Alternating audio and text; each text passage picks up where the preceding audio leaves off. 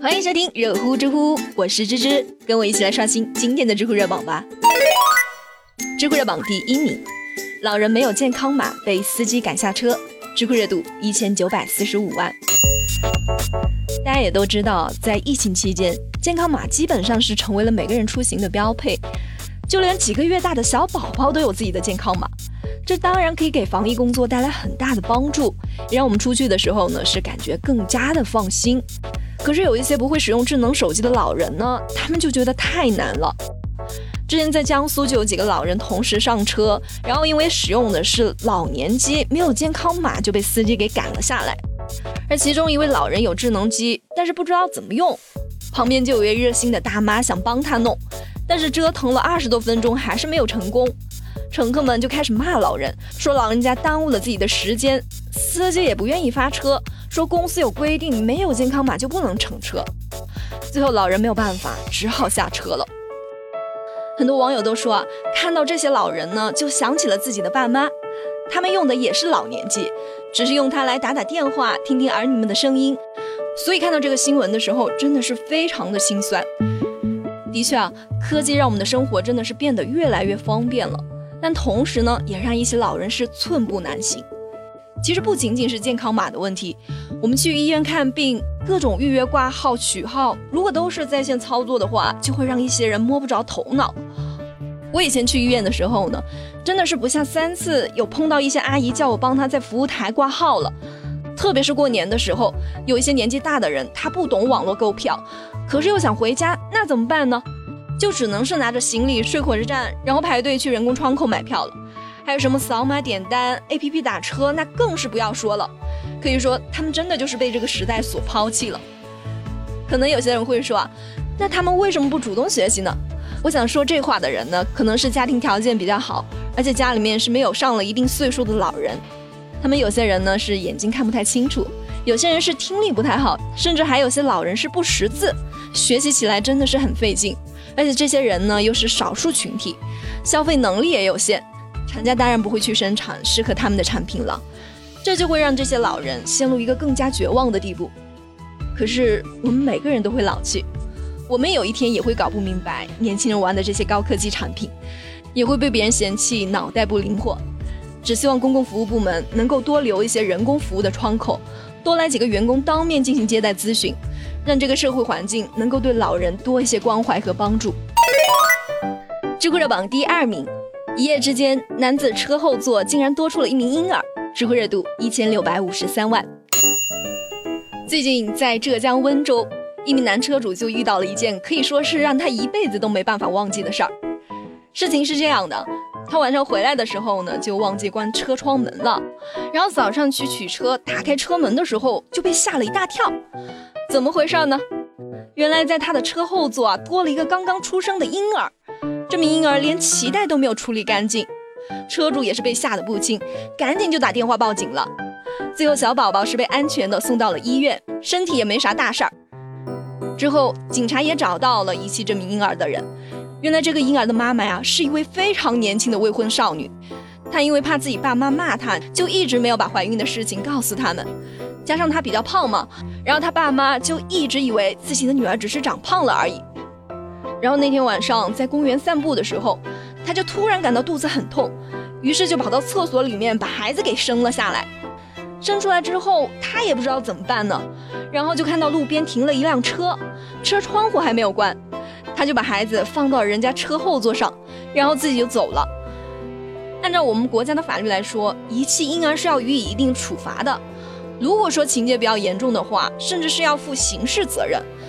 还好这个女孩子她最后也说了，自己是非常的后悔，也打算把自己的孩子接回家，和父母一起把他抚养长大。其实这些年啊，女孩子未婚先孕的现象也不少，特别是对于一些涉世未深的少女，她们是根本就没有做好当妈妈的准备，仅仅只是因为缺少性方面的教育，没有保护好自己就怀上了孩子。这个其实跟很多方面的因素都有关系的，这就不多说了。我只想说，为什么我身边几个朋友都是痛了很久都生不出来，然后是顺转剖，真的是特别的遭罪，而他生个孩子怎么就那么容易呢？真的是因为年轻吗？知乎热榜第三名，家长该不该让孩子住校呢？知乎热度五百四十三万。我想孩子的教育啊，应该是每一位做家长的都比较关心的话题。现在有些家长就因为工作比较忙，或是觉得花钱把孩子送去全托，对孩子教育会有很大的帮助，所以就出现了很多小学生或是中学生就开始寄宿的现象，甚至还出现了一些小留学生，也就是家长把刚上初中甚至刚上小学的孩子送出国去学习，孩子的监护人就由父母变成了亲戚或者是朋友，他们就会认为啊，这样对孩子的成长教育是更有好处。毕竟有专业的老师在，而且小孩子在学习和生活上呢，就能够从小培养一些好习惯，变得更加的独立。当然，也有很多家长是表示不认同的。有一次，主持人白岩松在聊到这个话题的时候，还表示自己是打死都不会让小孩住校的，哪怕和老婆会非常的辛苦。他们就觉得孩子独立意识的养成呢，跟集体生活是没有太大关系的。孩子在家里面也可以完全做到独立生活。有一句话说得好。父母就是孩子最好的老师，家就是孩子最好的学校。一个孩子真正能和父母朝夕相处的时间，也就是那么十几年了。包括和小孩之间感情的建立，仅仅是有血缘关系是不够的，还是需要一定时间的相处。哪怕是每天你们只有十几分钟的相处时间，只要说孩子和父母之间经常能听到对方的声音，感受到彼此的爱，其实就会在家里面形成一种非常甜蜜温馨的气场。在这种氛围下成长的孩子呢，内心就会非常的有安全感，也会很满足。包括我自己也是一样的，不管说我每天工作有多忙，回到家里面呢，一直到我宝宝睡觉这段时间，我都不会干任何的事情，只是陪着他们一起做游戏啊、看书、讲故事，这也是我和他们之间形成的一种习惯。反正我是累，但是却很快乐。不知道马总对于小孩寄宿这个事情呢，有什么想说的吗？感谢各位啊。这两天一直对我们节目提出很多中肯的意见，我在节目的这个留言区都有看到，非常的感动。还有很多朋友听完节目之后来了我的这个声音毒药的这个节目下面留言，特别感动啊！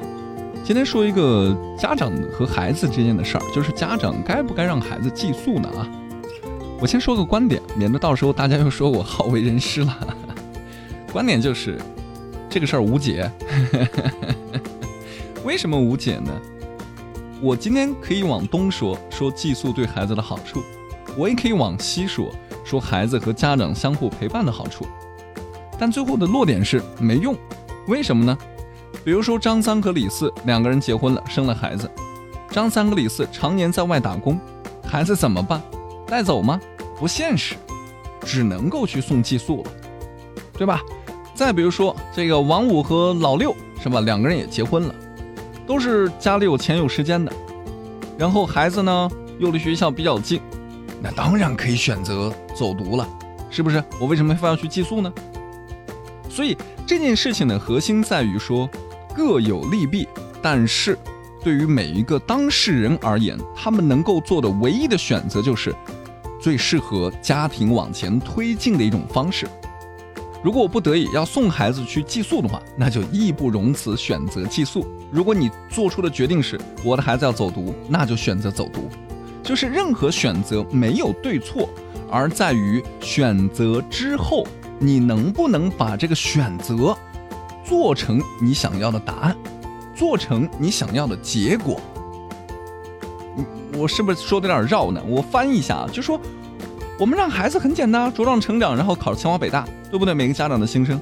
我不论你是走读还是寄宿，我最终选择之后，我还是要把孩子培养成我想象当中的那个德智体美劳全面发展，能考清华北大的我的宝贝孩子，就这么简单。所以结果来倒推出你的这个选择对不对？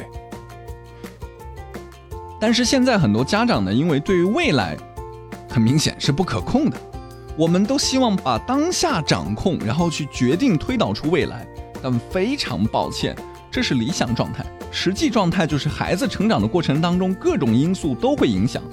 走读和寄宿是其中的一个因素，还有其他更多的因素是隐藏起来的，我们很难去把握得到。你只能选择一个最适合你们家庭条件，以及你孩子喜好，以及你们夫妻二人生活最基本的一个选择。然后继续培养孩子就行了。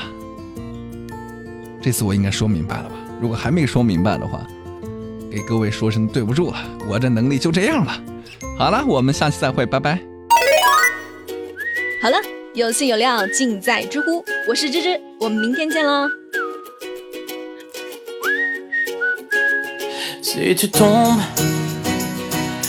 beaucoup trop bas, si tu perds confiance, tourne-toi vers moi. Feel the wind blow softly through my hair. I'm invincible whenever you are there. Tout comme défi, tu te lèves